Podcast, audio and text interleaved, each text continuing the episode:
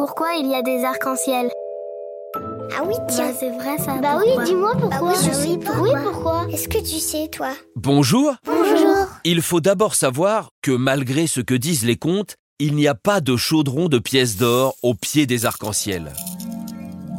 C'est une illusion d'optique, car l'arc-en-ciel ne se trouve pas à un endroit précis. On peut le voir de plusieurs endroits différents. Pour se créer, un arc-en-ciel a besoin de deux choses, de la lumière du soleil et de l'eau qui est apportée par la pluie. C'est pour cela que tu ne peux voir des arcs-en-ciel que lorsque le soleil et la pluie se partagent le ciel. En traversant les gouttes d'eau, les rayons du soleil sont dispersés en plusieurs rayons, rouge, orange, jaune, vert, bleu, indigo et violet. Ce sont ces rayons qui dessinent l'arc-en-ciel que tu peux voir.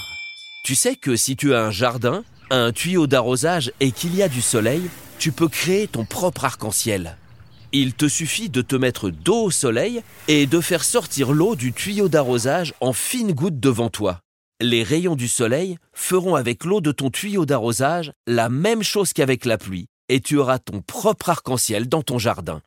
Et voilà, tu sais maintenant pourquoi il y a des arcs-en-ciel.